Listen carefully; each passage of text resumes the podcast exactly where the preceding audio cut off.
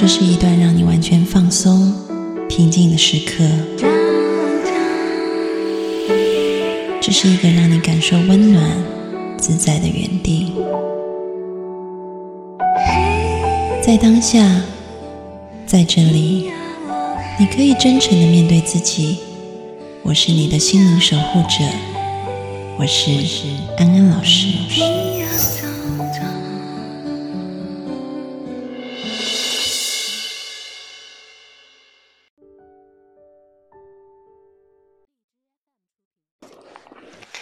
Hello，各位同学晚上好，各位学员大家晚上好，我是安安老师，今天很开心哈，可以跟大家在线上碰面啊。然后呃，我今天要先告诉大家一个好消息，好消息就是呢，呃，我们上次在开志愿者会议的时候哈，然后就呃有志愿者提出了一个很好的呃就是建议，就是说我们要多多转发我们的。啊，直播让大家更多人可以看到这个很棒的内容啊，所以他们就建议安安老师说可以举办抽奖活动。所以呢，我们今天有抽奖哦，啊，就是大家如果转发朋友圈就可以抽奖啊，特别是进呃，但是这个抽奖活动呢是在我们的小儿通里面哈，所以如果你是呃。第一次是透过视频号来看我们的朋友哈，那欢迎你加入安安老师的公众号，你可以搜寻赵安安 A N N，你加进来，加进来以后呢，每一周你都会收到我们呃直播的推送，而这个推送就是小儿通的入口啊，所以下一次你进来，如果呃你从小儿通进来，那你就可以参加抽奖。那现在也有一些老朋友在我们的。啊，直播间的小儿童的直播间当中啊，所以呢，你们赶快转发出去，然后系统就会侦测到你们，然后就可以参加抽奖啊。然后今天抽奖的奖品是什么呢？就是我们其实每一次的直播回放啊，就是都需要一些费用才能观看。可是如果你们这一次转发，给朋友，那参加抽奖的话，我们就会抽出十名啊，是可以免费去观看我们上一次的直播回放的哈。所以欢迎鼓励大家多多的帮我们转发。当然，抽奖只是一个呃鼓励大家多转发哈，但是我觉得这个是所谓比较物质奖励的部分哈。可是我觉得在这个精神奖励的部分哈啊，这个真的是真的你要明白一个道理哈，就是有一句话叫做“爱出者”。爱返，然后福往者福来啊！把爱给出去，你就会收获爱；把福气给出去，你就会收获福气啊！那一般我们说想要有福报嘛，大家都希望有福报。那什么叫有福报？其实前提哈，因果法则这个是不变的，所以你想要收获什么果，你就必须要有这个因。所以你想要有福报，你就必须要先种福田。那可能大家会有一些看法，觉得说啊，如果我们要种福田，那是不是要布施，可能要花钱？然后说，或者是我要去马路上帮帮助老太太过马路之类的。当然那样也很好哈。可是其实，嗯，我们说在经典上面讲哈，就是最大的布施就是法布施。法布施是什么？就是把好的知识传递给别人，而别人会因为这个知识获得智慧、获得解脱、获得一种嗯身心的健康。那这就是最大的布施。所以其实最大的布施很简单，你就转发出去。假设你转发了你的呃朋友圈也好，或者你的群的朋友也好。然后，当你当你转发出去，只要有一个人，他今天因为你的缘故听到了一个善知识，然后因为这些知识，他的人生的一些困惑被解开了，或者是他本来是在一个很低落的状态，他变好了一些啊，或者是他从此开始对啊要怎么样子。人生也许有一个新的看见，有了一些体悟、顿悟的话，那你就是在做很大的法布施哈。所以其实很轻松，好，我们可以借力 使力，就是安安老师给你当枪枪杆子使这样子。你们可以转出去，然后如果有的话，就是一个很很好的法布施哈。你们就是在种福田，然后你们就会收获福报了。好，好。有人说现在都不敢扶老太太，怕怕被讹，怕碰瓷。OK，好，所以你看，哇，现在人心很很人人心很那个诡辩哈，所以你看，我们想要有时候想要做好事，可能都会被别人误解哈，所以我们啊，就是用一些，我觉得圣经上有一句话嘛，你要灵巧的像蛇，可是寻良的像鸽子。啊，所以你要具有一个呃很善良的心啊，很慈悲的心，但同时也要有一些聪明智慧哈，要去分辨啊。我觉得这都是我们挑战我们的功课啊。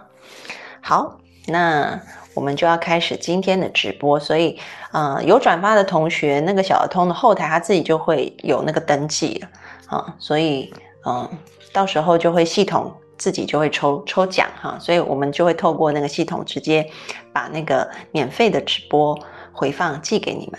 好，好。那今天呢，我们要讲的题目其实是知道了那么多，可是还是过不好这一生的下集。其实我们上上周哈，就是我们上一次直播的时候讲了一半啊，还有一半还没有讲完，所以今天我要把那个。后面另外一半讲完，那呃上一次呢，我先来做一点前情提要，因为可能有一些同学是第一次来听安安老师上课的哈。那上一次呢，我们在也是讲同样的题目哈，就说为什么很多道理我们是知道的，可是我们做不到，最大的原因就是因为有两个。我上周讲了第一个原因哈，第一个原因是因为你有惯性。惯性就是物理学上讲惯性，一个物体它有它习惯的轨迹，所以即便你习惯了的这个轨迹，你的惯性是让你不舒服的。可是呢，对于大脑来说，这个不舒服的感觉分泌了很多神经传导物质，所以它就上瘾了，所以它就会卡在那个里面跳脱不出来。所以很多人会说：“哎呀，我真的很不喜欢我现在的生活。”啊，我真的很想要早点起床，我真的很想要少吃一点，我真的很想要做运动啊，可是好像就没办法啊？为什么？因为其实对你来说虽然是痛苦的感觉，可是对大脑来说那叫舒适圈，因为它在那个里面啊，就好像在吃那个我们说吃麻辣烫一样啊，味道很刺激，所以大脑就会上瘾，所以你要它去。做一些他以前没有做过的东西啊，比如说早睡早起，少吃一点，然后刚刚我们说做运动啊，形成这个新的神经回路的时候，对于大脑来说很清淡，没有感觉啊，所以就好像你从吃麻辣烫到要吃一个清粥小菜，你就会觉得很不舒服啊，然后不习惯、不适应。所以，我们上一次讲的是，我们人要怎么样子去挑战自己的一个惯性，去扭转自己的惯性。我们总是知道很多的道理，就是说，我知道要早睡早起，我知道要少吃，我知道要运动，可是我们做不到。很大的原因，我刚刚说惯性。那上一次我们就是教大家要怎么样突破这个惯性。啊，那呃教的方法就是在我们上周的直播回放里面，大家可以进到安心学院里面哈，去看我们上一周的直播回放。那如果不想花钱，就赶快 转发，你们转发了就可以不用花钱看哈。那呃，简单来讲，呃，我们带了一个练习，这个练习就是帮助我们可以从一个固体固态的。惯性当中，回到一个所谓的量子量子态啊，因为其实现在量子物理啊也很蓬勃发展。那呃上一次直播的时候，安安老师就说，我根据我的一些好朋友哈，他们在研究这个方面的东西，而且甚至是到这个呃得过诺贝尔就出。全世界出最多诺贝尔奖，出了三十五个诺贝尔奖学家的一个剑桥物理实验室里面啊去做实验啊，被邀请去做实验，他做了一系列心灵相关的这种量子物理的实验啊，都在在的证实说，嗯，我们的注意力放在哪里，那我们就会形成一个固体的固态的惯性。啊，所以要打破这个固态的惯性，我们必须要先从呃这个我们我们我们认知的。已经在头脑里面很熟悉的过去，啊，已经发生的过去，还有可预测的未来，这个未来也是你根据过去的轨迹可预测的这种固态的形状里面，转成一种量子态。然后，当你转到一个量子态的时候，你才有可能重新再去转化你的惯性啊，就好像你本来的粘土。你捏好了，它已经变成硬的。本来是捏成一个正方形的，你现在要把它捏成一个圆形，你直接捏捏不动，因为它已经硬掉了。这就是为什么我们看很多的书，知道要变好就变不好，因为你扭不过去啊，你硬扭扭不过去。那很多心想事成的书也是说，你一直想好的想好的，你就会变好。可是你发现要想好的，一下又掉回惯性，就是因为你的那个固态。它已经，它已经，它已经硬掉了，它已经固化了，所以这时候你就要把它变软，变软就是要回到量子态啊。所以我们上一次的节目就是透过一个练习，教大家怎么回到量子态，再重新去捏这个粘土，把它捏成圆形，捏成你想要的样子啊。然后如果你照着我们上一次教的方法常常练习，那慢慢的哈，就是这个东西你就发现，哎，好像你就可以很轻松的。不费力的、不痛苦的，就变成了你想要的样子，而不是像那种你要把自己好像敲碎，然后重新再、重新再学新东西那样很痛苦的感觉。所以，我们上次教的是一个轻松的方法，哈。好，然后，嗯，嗯，今天呢，我们就要讲这个下半集，哈。上一次我们说两个，哈。一个是因为我们的惯性，我们没有办法变成啊学到的道理，把它真的应用出来。另外一个呢，其实就是因为我们的需求没有被满足，我们还陷在过去的模式里面。举一个例子好了，哈，比如说，可能啊，我不知道大家有没有看过一个纪录片，我自己还蛮喜欢看的。然后那个纪录片。嗯，台湾翻成众人生，然后他在美国的那个英文名字，具体他的翻译应该是什么？超过多少磅？就是超过超过什么？可能啊，两百磅或两百多磅以上的人啊的那个的那个名字，我现在一下子有点忘记了哈。他去描述的就是有一群，嗯。有一群非常非常肥胖的人啊，这个肥胖可能已经都是到嗯百斤以上啊，甚至我记得有一次我看我看过好几次，他们可能都是已经到啊两三两百多公斤，两百多公斤，你要想啊一公斤好像台湾的呃公斤等于内地的斤是不是是零点？诶，多少五分之三的样子，所以等于是说，差不多快要再一倍，等于是说，在你们在在内地那边，也许就是差不多三百到四百斤吧。对，就是很胖，真的很胖。他们是胖到，他们是胖到躺在床上没有办法下床，然后比如说载他们去看医生，都是要用卡车来，然后好几个人把他们从床上。就是直接整个床板这样躺扛起来，然后可能那个还门都没有办法过，要把整面的落地窗拆掉才能把它运出去的那种胖度，然后胖到是医生说，如果嗯，他们通常都是到快要死掉了，就是已经感觉不太能呼吸的那种程度，然后才会被运到那个医院去，然后要去做治疗这样子，好。那这一些人呢？他们就，他们就被送到医院去哈。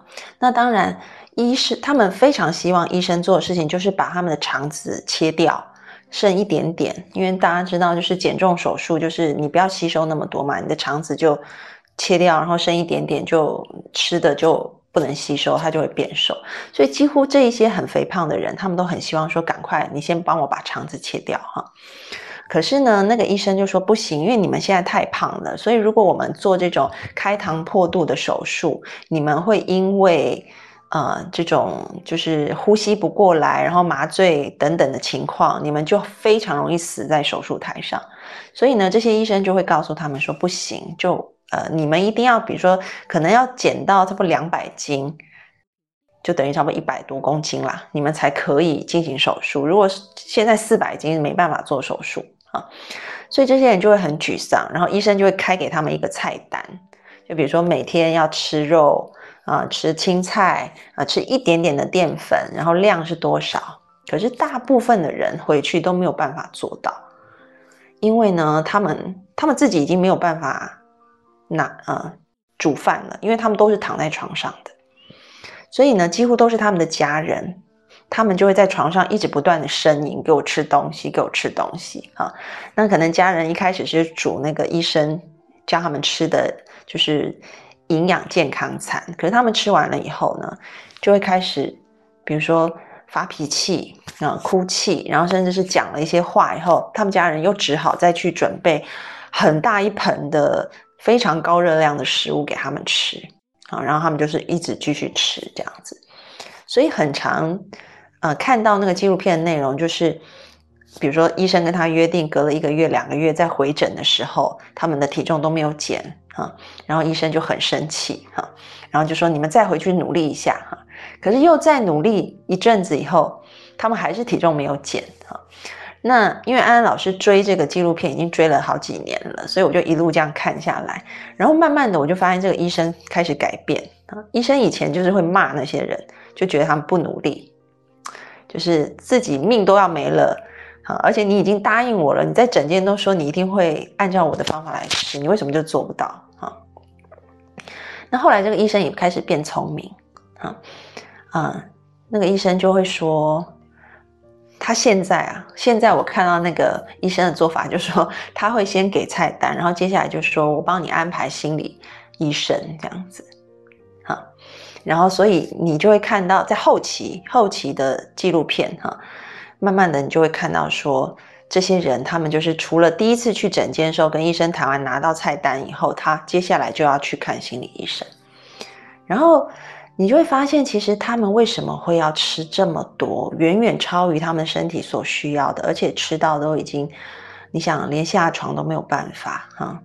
很大比例都是因为他们小时候可能经历过性侵，啊，无论是男性、女性，或者经历过被虐待，然后被关在那种美国不是有那种很多中西部，他们因为怕龙卷风都会有地窖。就是在在地下挖一个地下室啊，里面可能存一点东西，然后如果龙卷风来，全家都躲进去。那我发现有很多比例都是他们要不是被性侵，要不就是他们小时候可能被虐待，就是被关在那个地窖里面啊。然后在关在那个地窖里面，他们就会非常非常的害怕啊。那以至于他们那时候就是只要那个。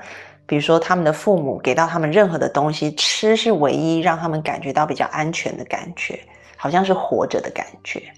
或者是当他们被性侵、被霸凌的时候，然后，嗯，他们说，如果我长得够胖，那他们就不敢欺负我了，他们就没有办法性侵我了啊。所以，通常都是这样子的一个情况。所以你就看到，其实他们为什么会一直吃、一直吃？那个吃背后真正的需求是什么？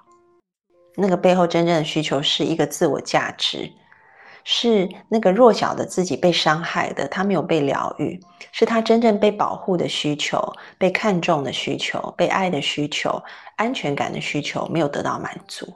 啊，所以，哦，我看一下，对。大家都在留言哈，说很痛苦，是，所以，嗯，你就看到说，如果我们能够看见自己内在真正的需要，而去满足那个需要，他们就不会经历到现在这个状况了。因为他们会一直吃，就代表还是吃，还是没有办法真的满足到非常基本的需求，只能满足，只能暂时的麻痹他们当下的那种痛苦。那为什么还痛苦？明明就已经长大了，已经不再是小女孩、小男孩了。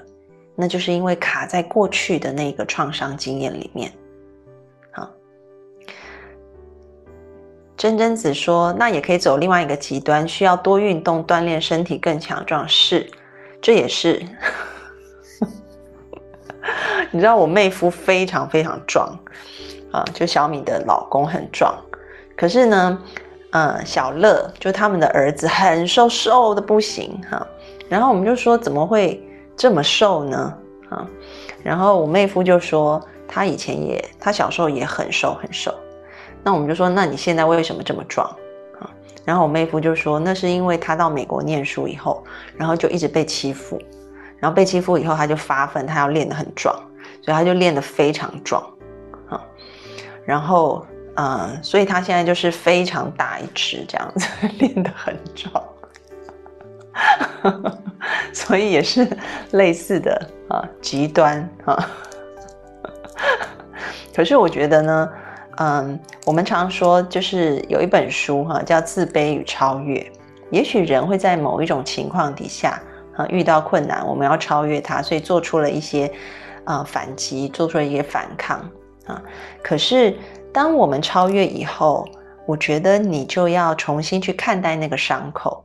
不要让那个伤口持续的刺激你，因为也许在当时你练得够壮，你就可以抵御掉这一些啊被霸凌啊，或者是被被因为有种族歧视嘛哈，所以可能被白人歧视这样子。可是当你已经离开了那个环境，你已经长大了，也许你就不用那么固着在那个事情上，不然你就是永远活在过去。啊，比如说像我妹夫，他就是非常非常非常严格对待自己，严格到有时候小米也常会跟他吵架，就说你有必要这样吗？所以我觉得在某种程度上，也许他还是一个呃，就是被霸凌的青少年，也许还是在他体内是有这个部分的哈。所以这个我觉得，哎，大家今天也提醒我哈，我可以过去跟小米说一说这个事情啊。好，然后呢？所以今天呢，我们就要讲到说，也许我们每个人在一些惯性当中，这个惯性也可能是，就是我们知道了很多道理。对不起，我们知道很多道理，但是做不到。嗯，我们上一集讲，第一个是惯性，然后第二个有可能是因为我们过去有一些需求是没有被满足的。啊，然后我们一直用错误的方式在想要弥补、想要满足，可是真的没有满足到那个真正的需求。所以今天我们就是要来看一下，我们要怎么样让自己过往没有被满足的这个需求，啊，能够被满足。那呃，在讲这个带这个练习的时候，我再次呼吁大家哈。因为像我们上一周的直播回放，差不多也是工作坊的等级，可是我们都免费嘛，啊，然后今天也是，也会带很棒的练习，这个练习可能也是你们，嗯，要去参加可能上万块的工作坊才会有的，啊，所以我觉得你们还不赶快转发，真的是对不起，对不对不起自己哈，因为这真的是很好的东西，这是你们种福田一个非常好的机会，啊。然后，呃，所以安安老师久不久就提醒你们，你们可以转发一下，因为今天练习不用钱，而且我觉得会很多人是有帮助的哈。桂珍子说又赚了一万，对啊。好，那嗯，在讲这个练习之前呢，我想先啊。先来讲一下最近发生的一件，呃，我跟个案之间发生的一个，嗯，他的一个故事，小故事哈。嗯，有一，就是上一周我有一个个案在跟我，嗯，做咨询的时候哈，然后他就跟我说，安安老师，我做了一个梦，然后我觉得那个梦做完以后，我整个人都不好了啊，然后我就问他说，那做了什么梦啊？那这一位个案呢，其实他小时候也有经历过被父母哈，就是比较嗯有一点苦待，甚至我觉得有一点点有一点点虐待的这样子的一个情况哈。所以嗯，他后来就发现到这件事情以后，他想开始去医治自己的一个伤口。那他上周跟我说，其实他他现在已经都恢复的很好哈。可是他上一周就说他有点做了一个梦以后，就整个人都不好了。然后我说：“那你怎么了？”他说他在梦境里面哈，他梦到就是他的父母来追他了，要打他了，就是又回到小时候的那个情景啊，就是事情没做好，然后父母在后面要追着打。然后他说他就一直跑，一直跑哈。然后我说挺好的，你有没有发现你跟以前不一样哈？因为以前他只是会僵住。在原地，他动不了，然后就是被揍，然后甚至就是可能被处罚，被然后被被罚不能吃东西，然后被关起来这样子。我说很好啊，你现在至少会跑了啊，因为我们讲，呃，创伤有几个阶段啊，就是说创伤的形成，在创伤还没有形成前，我们人在遇到外面的威胁刺激的时候，我们第一个会去启动的是我们腹侧的。这个迷走神经，它掌管的就是我们人跟人之间连接，所以我们会去求援啊，就好像你在森林里遇到老虎，你会大叫救命啊，来救我啊！但是如果你发现没有人救你，你就会去启动你的第二个，嗯，就是交感神经系统，你会产生打或逃的反应，赶快跑哈！然后如果老虎追上你了，你就必须要反击。可是，如果你发现你跑也没有老虎跑得快，然后你打也打不过它，这时候你就会启动第三个，就是我们背侧的迷走神经，它掌管的就是让我们呆滞、麻木啊、僵化，所以你可能就发现你就动不了了啊，然后就好像咚一个昏倒倒在那边，那这时候老虎闻一闻，死掉了，不好吃，那就走了。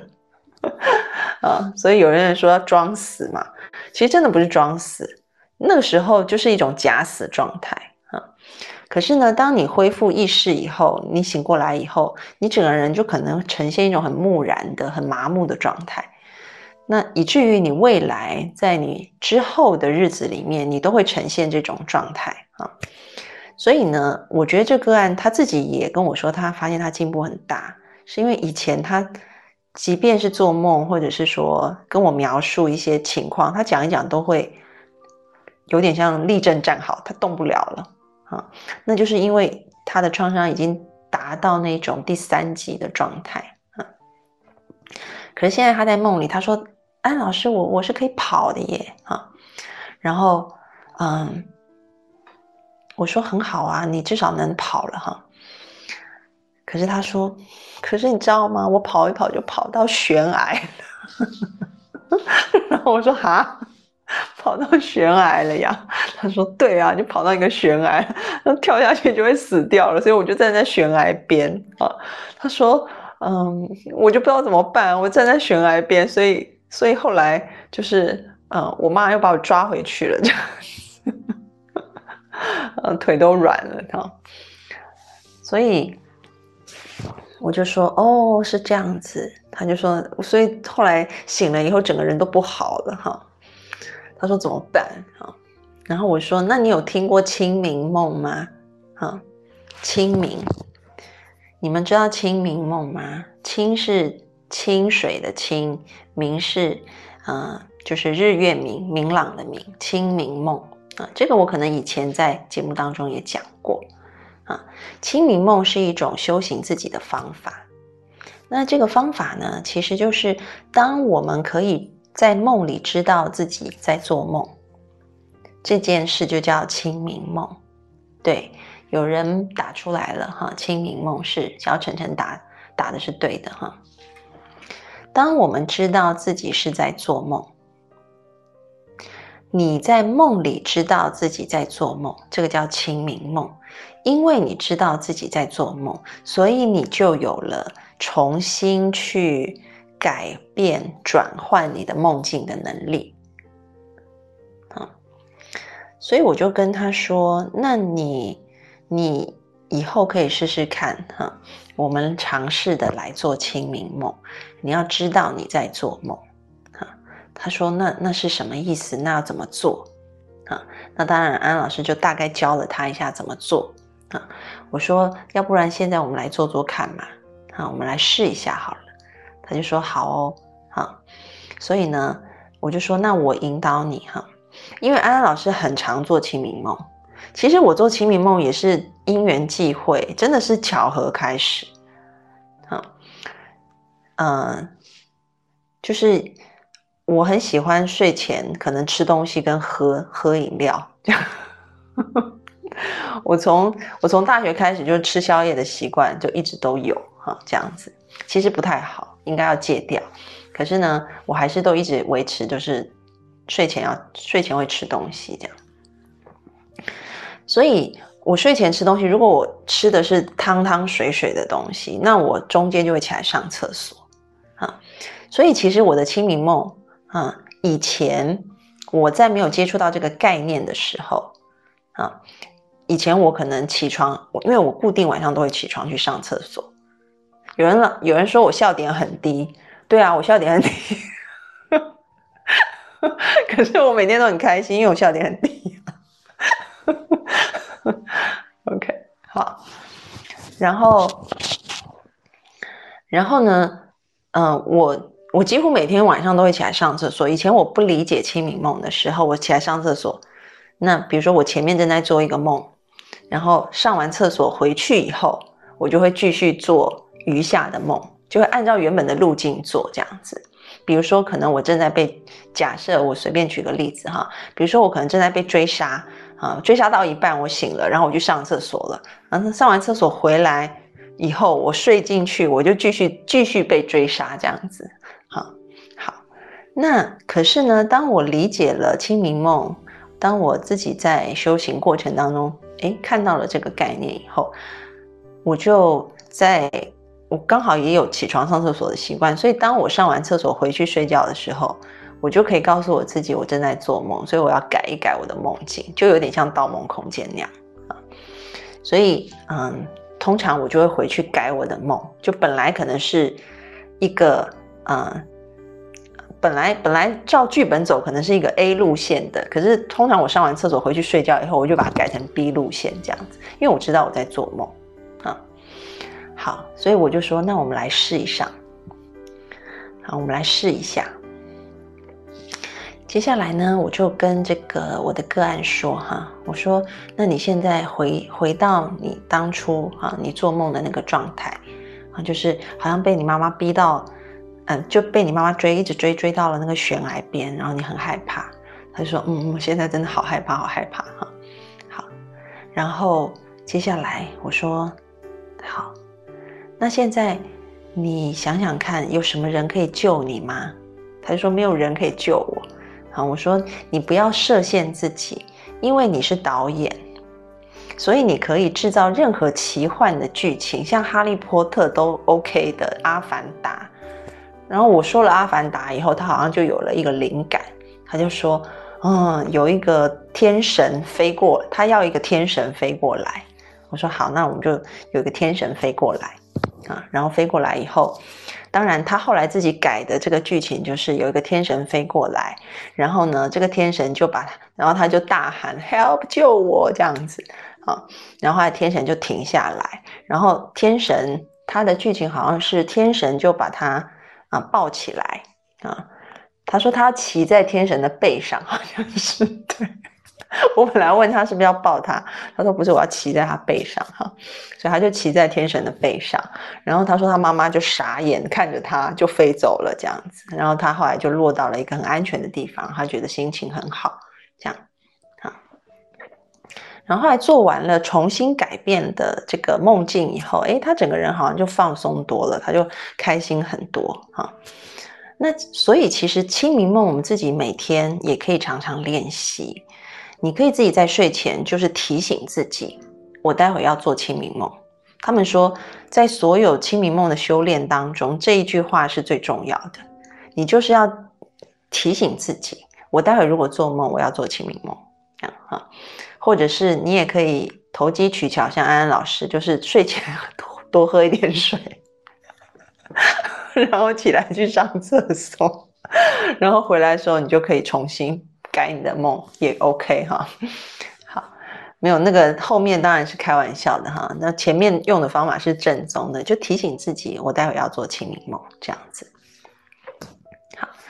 那所以呢，为什么我讲到清明梦？因为我们待会儿要进入的练习，就有一点点像是我们要呃重新回到过去的那个状态。也许你过去有一些需求是没有被满足，然后你现在一直用一些你觉得有效的方法，或者是你不自觉的在用这些方法，想要去满足它。可是其实这个满足都是短暂的，而且没有直指核心的。所以，我们待会儿就是要透过未来回到过去啊。那所以你们现在要拿出啊，你们可以拿出拿出纸跟笔也可以，不拿也可以啦。我觉得拿好像好一点，你们把它记下来。那你们现在先去拿纸跟笔啊，然后拿好了以后就在弹幕上打一，这样我就知道你们拿好了，准备好了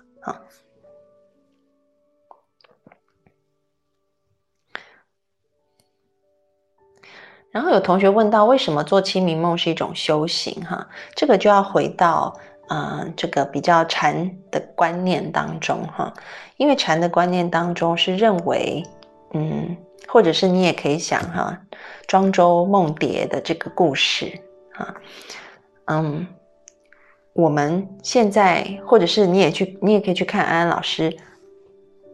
上个礼拜、上上个礼拜的直播，就我们上一次的直播哈。如果你不想花钱看，你就转发，然后就可以不用花钱看哈。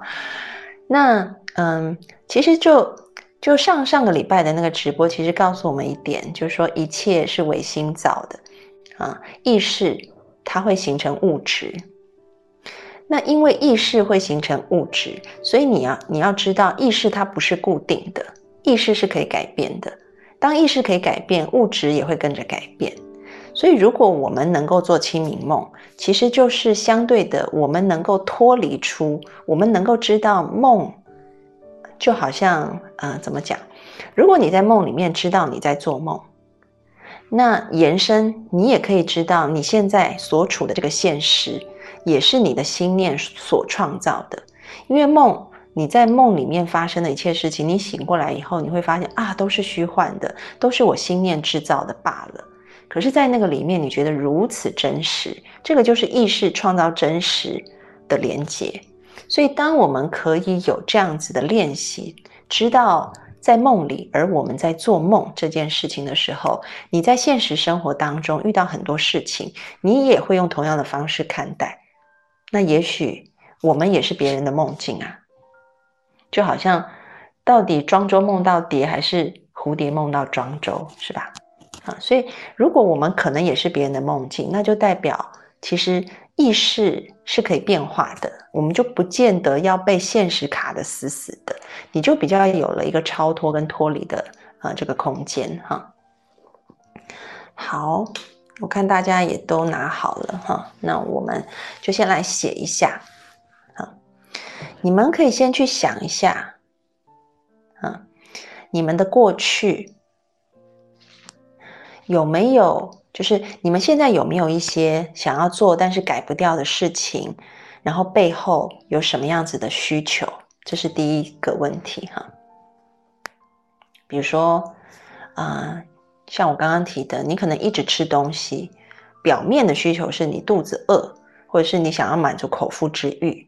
可是背后真正的需求，可能是期待被认同、期待被爱、想要控制情况啊，或者是想要得到安全感这一些更基础的东西。你们去看一下有没有背后这些非常基本的需求是没有被满足的，然后把这个需求写下来。通常不会离开三种大的需求了。想要安全感的需求，想要控制局面的需求，或者是想要被认同、想要有价值、想要被爱的需求，哈，通常是这几种。啊。如果你可以再拆的细一点也很好。所以先把这个，你觉得你好像在某一种模式当中没有办法去变化、去改善，而那个背后真正的需求是什么？先把它写下来。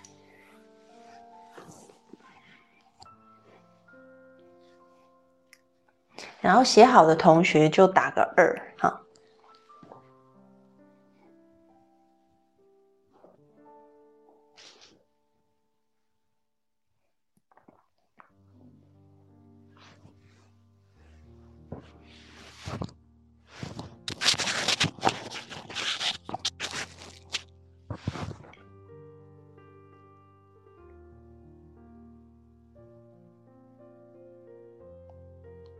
是想要被爱吗？想要得到认同吗？想要感觉有价值吗？想要控制情况吗？或者是想要安全感，想要生存下去，想要活下去啊？看看那个需求是什么。好，然后我看到有一些同学都写好了哈。那接下来我们要写第二个东西。第二个东西是，那你去看一下，就说，当你想到这个需求没有被满足的时候，你脑海当中，在你过往当中，哈，那个让你最耿耿于怀的是什么样子的一个场景？你可以大概描述一下。比如说，可能我刚刚提到个案，啊，他老是想起来就。就是他没有把自己的家事做，就是父母会交代他非常多的家事，在他很小很小的时候，如果他没有被做完，可能就会没有饭吃，可能还会被被被被打这样子，然后他就会觉得很紧张，很紧张，很怕自己没有把事情做好，没有把事情做完啊。所以，请你回到那个过去的，你可以找到尽量嗯过。就是你这个习惯从什么时候开始的啊？所以大概是那个起始的时间，是因为什么样子的一个情况开始有这种状态啊？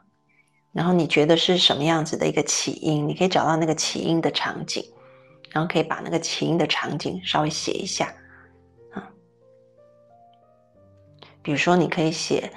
啊，像我刚刚的例子，像我刚刚讲的例子，就是家事没有做完的小女孩，然后被罚不能吃饭，肚子很饿很饿这样子啊。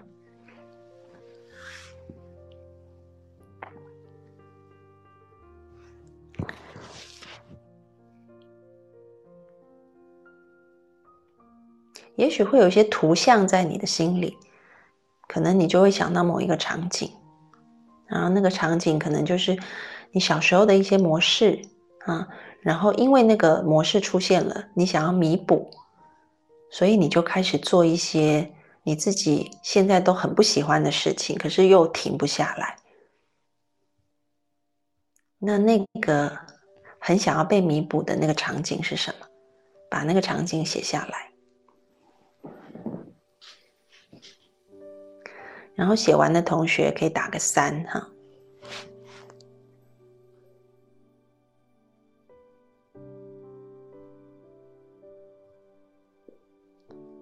我们总是现在可能在做很多事情，都是为了弥补过去的那个自己啊，所以过去的那个自己是什么样的光景？描述一下。OK，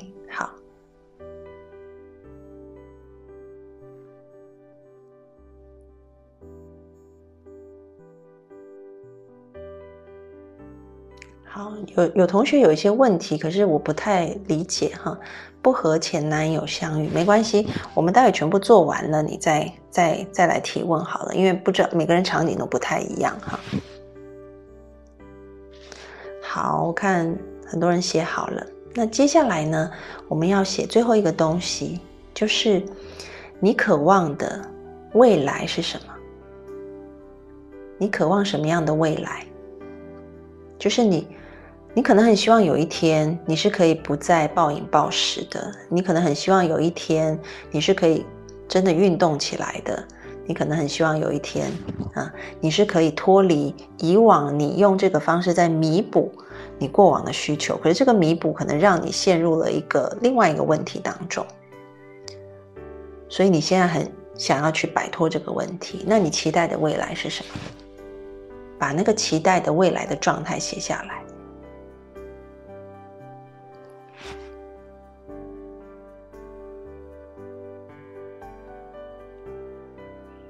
比如说，可能用我们刚刚说的那个个案的例子，可能是他就算呃遇到父母，也不会啊紧张的一直发抖，他可以很有底气的拒绝父母对他提的无理的要求啊。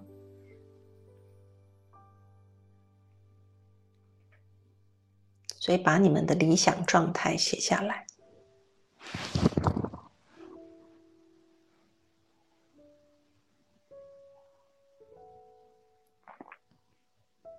然后写好的同学，啊，在弹幕上打个四。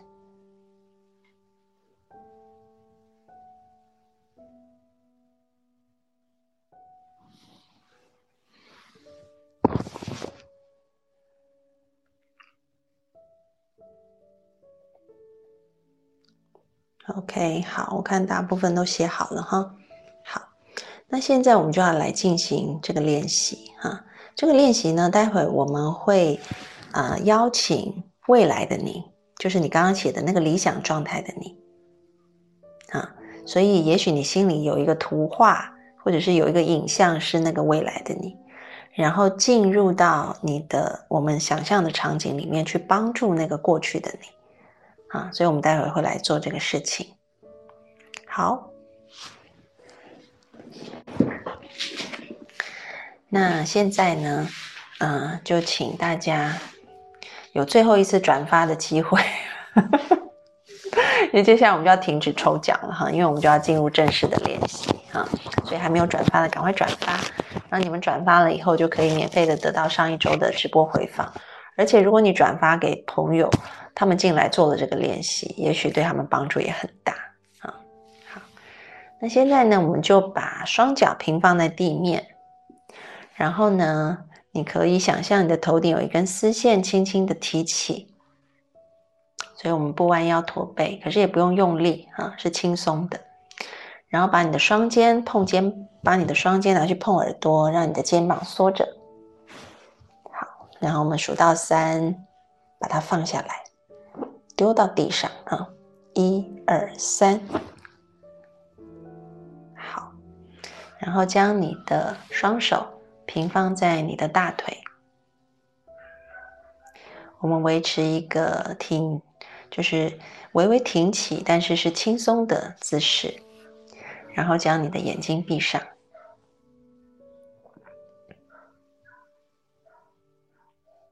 我们先来做几次的呼吸，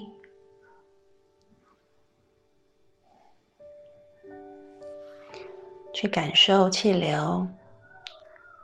是怎么样进入身体的？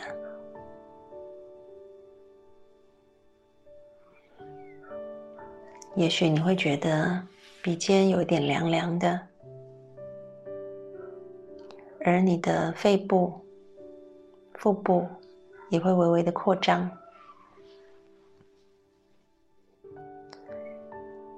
同样的，感觉自己怎么吐气的。也许你的肺部、你的腹部会微微的下沉，而你的鼻尖会有一点热热的感觉。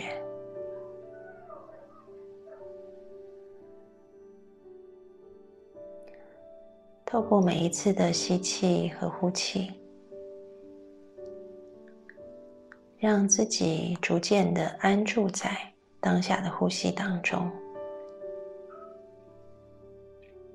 如果你的心思意念跑掉了，跑到了已知的过去，比如说昨天发生的事、刚刚发生的事、早上发生的事，或者是你想着可预测的未来，明天老板会怎么样，后天孩子会怎么样？暂时把他们放一边什么都不要想也没有哪里要去只是回到当下的呼吸。告诉自己我先把这些事情暂时放一边因为我们要改换进入量子态，我们不能被卡在固态的。已知的过去和可预测的未来，所以告诉自己暂时停一下，暂停过去跟未来，回到当下的呼吸就好。没有哪里要去，没有其他事要做，只是感受呼吸一进一出。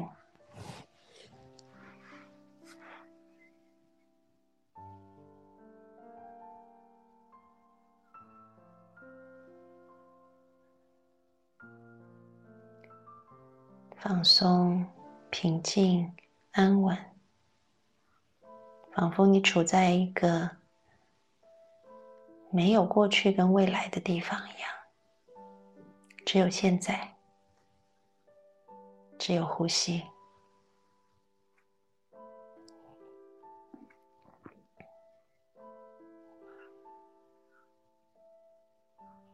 很安静，很平静。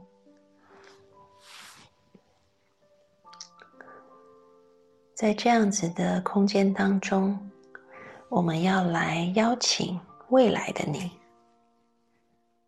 你刚刚写的那个未来，你非常渴望成为的状态。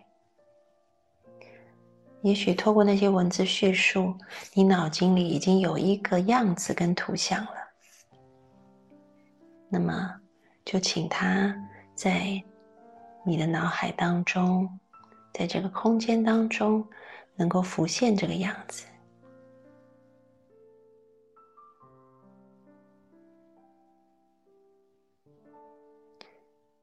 它完全是你刚刚写的那样子的状态，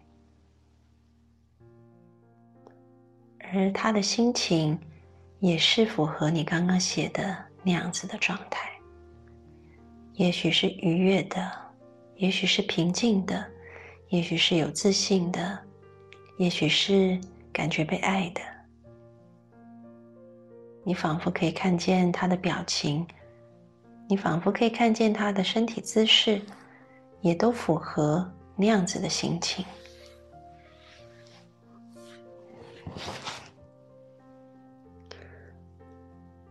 接下来，我们要邀请你刚刚写下的过去的你。也同样的出现在这个场景当中，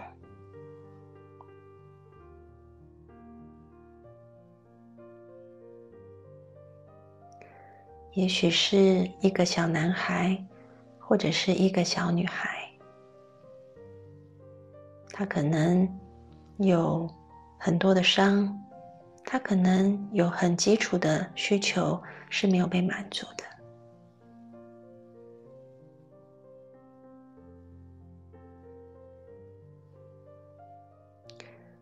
当你看见他了，现在我们就要邀请未来的你上前去帮助过去的你。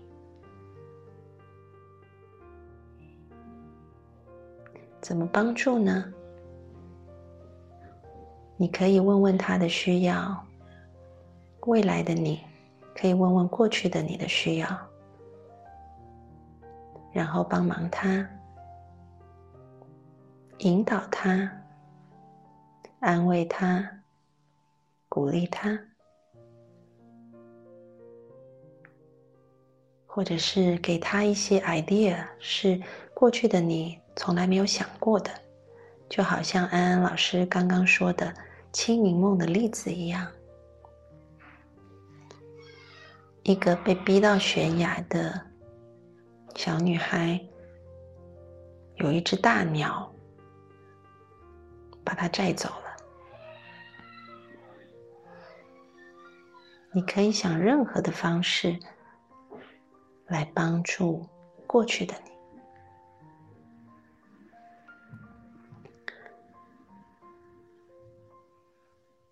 而你就是看着未来的你在帮助着过去的你。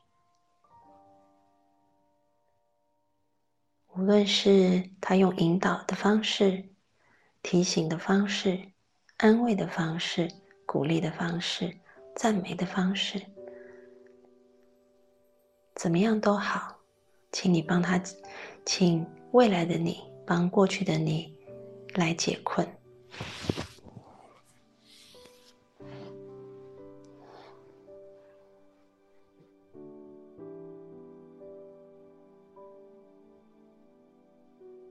也许未来的你会对过去的你说一些话，也许未来的你会对过去的你做一些事，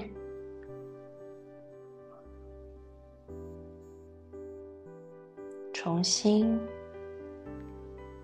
重新把这个剧本改写。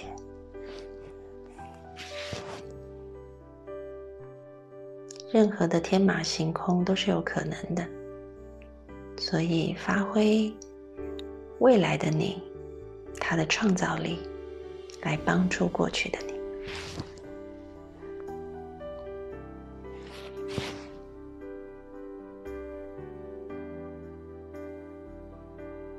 而在这个过程当中，你可以看到未来的你，他的气场依旧那样子的饱满。依旧那样子的有自信，依旧那样子的温和、慈悲、力量、有智慧，而过去的你，也深深的被他的气场所感染、感动。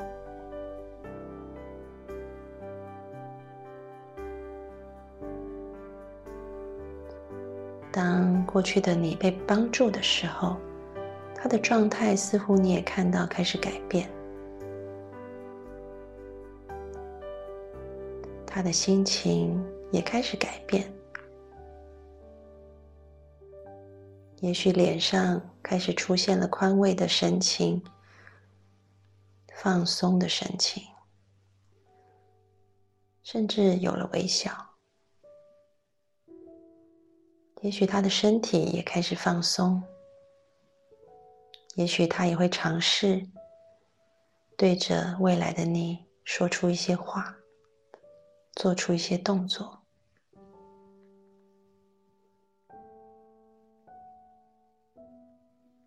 过去的你被未来的你那一份慈悲、智慧和力量深深的感动着、感染着。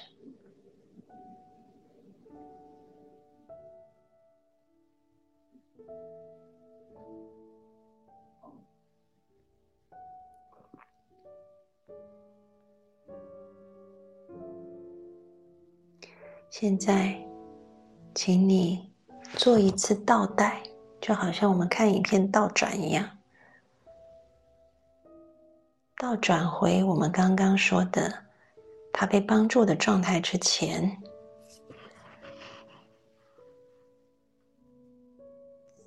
过去的你在过去的那个状态，未来的你在未来的那个状态，然后我们重新的再走一遍。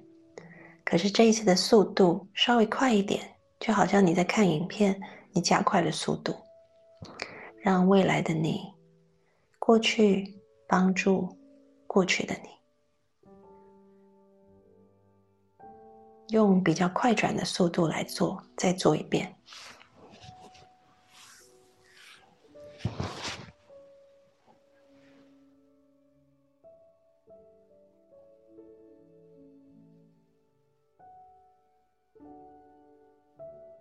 同样，你好像就在看录影带一样，你能够看见未来的你，他依旧气场饱满；你能够看见过去的你，他的状态逐渐逐渐的改善，他的神情、他的姿势都变得更加柔软、跟放松。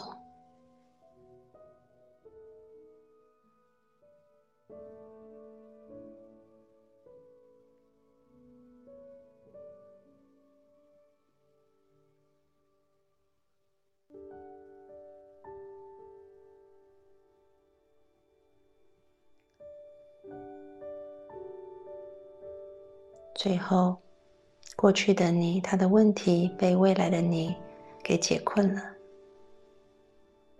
而过去的你也学会了要怎么样做该做的事情，能够帮助自己。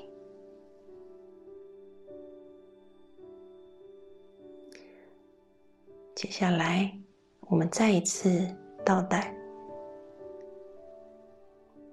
回到过去的你。依旧是过去的状态，未来的你是未来的状态，然后再进行一次刚刚做的事情，刚刚的互动，也是用快转的方式再做一次。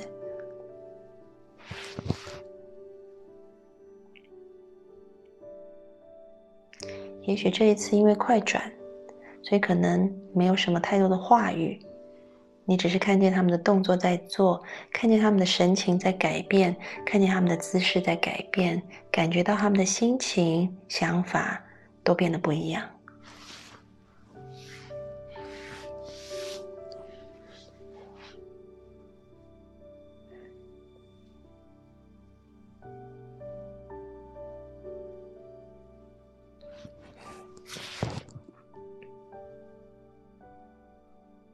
而最后，过去的你被未来的你帮助了、解困了，他成为了一个自由的、平静的，甚至是愉悦的状态。而未来的你也非常宽慰的。带着慈悲、智慧和力量，看着过去的你。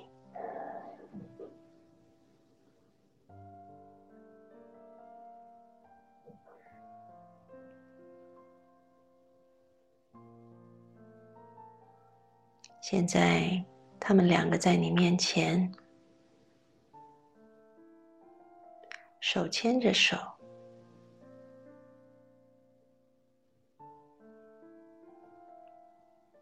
一起越来越靠近你，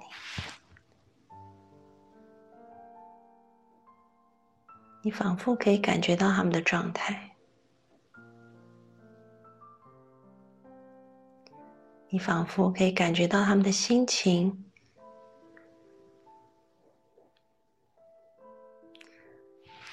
安安老师邀请你，把你的双手放在你的心口。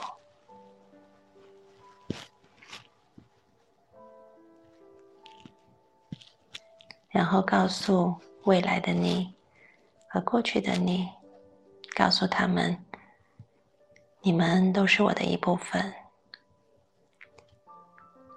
现在，我们就在现在合一，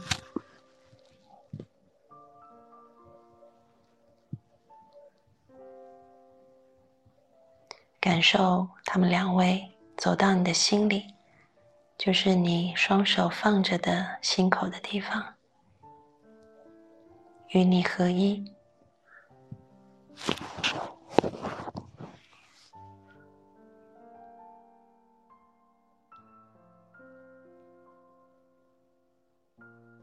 愉悦的、平静的、充满慈悲、力量和智慧，这是现在的你。也是未来的你，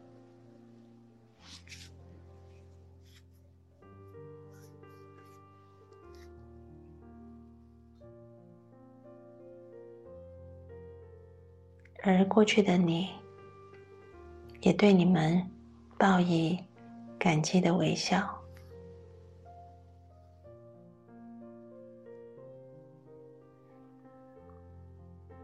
这三个都是你。带着这样的觉知，我们再做三次的呼吸，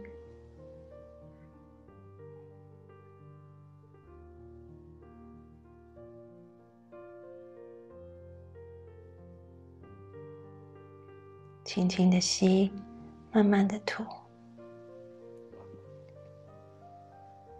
再一次轻轻吸，慢慢吐。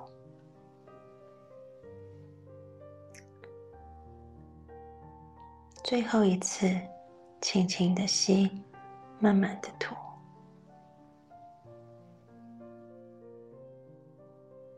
请双手合十在你的胸口，说谢谢，我爱你。然后你们可以搓搓手，揉揉眼睛，把眼睛打开。好，回来的同学可以在弹幕上打个一哈。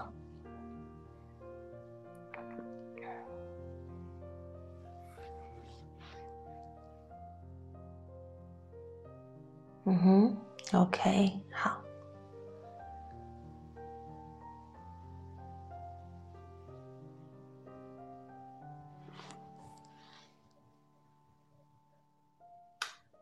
嗯，好。然后呢，这个，嗯，我们今天因为时间的关系，就要到这边告一段落了哈。然后我刚刚看到有些同学说，嗯。有些同学说感觉有力量，啊，有些同学说流泪了，有些同学说思绪跑掉了，有些同学说感觉过去的自己一直在自我怀疑，啊，每个人的反应都不太一样，啊，嗯那安安老师要讲哈，也许第一次做，嗯，有些人可能思绪跑掉，或者是觉得过去出现怀疑，啊，可是呢，我们可以透过一再一再一再的练习，慢慢的。啊，因为有时候你知道，就是，嗯，可能有两种原因，就说我们还是固着在那个过去的想法里面，所以过去的那个你呢，他的这个，呃，他还没有办法那么快的就接受啊，就是今天有一个未来的你要去帮助他，一直讲你跟我，他都有点乱哈，啊，过去的你没有办法接受，还没有办法全然的去接受未来的你的一个帮助。可是透过不断的练习，他慢慢会熟悉的啊，所以不用担心哈，就是你可以持续的去练习这件事情啊。那对于这个思想老是走神的人哈，前面安安老师讲的这个部分也很重要，就是你要先把专注力放在呼吸上，先暂时放下过去跟放下未来，因为你的过去跟未来都是已知的。或可预测的，那我们就比较难回到那个量子态啊，所以也是透过持续的练习，回到量子态以后，我们再来做今天的练习，就会更有效果啊。所以呢，再提醒大家一次哈，正念练习啊，有一句话说啊，那些特别厉害的人啊，那些特别正念的人，不是因为他们特别厉害，而是他们善于重新开始啊。所以一次一次的练习是挺重要的啊。洗脑也是哈，其实我们在洗脑嘛，是啊，因为我们的大脑搞不清楚这到底是真的还是想象的，他会以为都一样，所以洗一次洗不起来就再洗，这样多洗几次哦。OK，好，好，那我们就啊。有些人就说进入不深呐，啊，有些人说杂念很多，哈，这些都没有关系哈。我们的直播都会一直放在回放当中，啊，所以你们可以啊去看回放，然后这个回放呢，你们可以多练习，就好像你们第一次做正念观呼吸的时候，大部分的人也几乎都是走神的，对吗？可是当你们练习了一阵子以后，你发现就比较可以专注。啊，所以这一次在直播间的练习，有些同学可能说杂念比较多进不去，有一些怀疑的部分啊，这些都没有问题。我们就透过不断不断的练习，也接纳你现在有这样的状态，都是保持着一个允许跟接纳的态度，不用去觉得自己做的很糟，做不到很不好等等都不用的，做不到很正常。但是你不试试看，你怎么知道以后不会越来越好呢？啊，好。对，要看回放，就是在我们进我们的公众号下面有安心学院啊，公众号是赵安安 A N N 啊，就加我们的公众号就可以了。好，那今天就非常谢谢大家来我们的直播啦，那我们就下下礼拜见喽，拜拜，拜拜。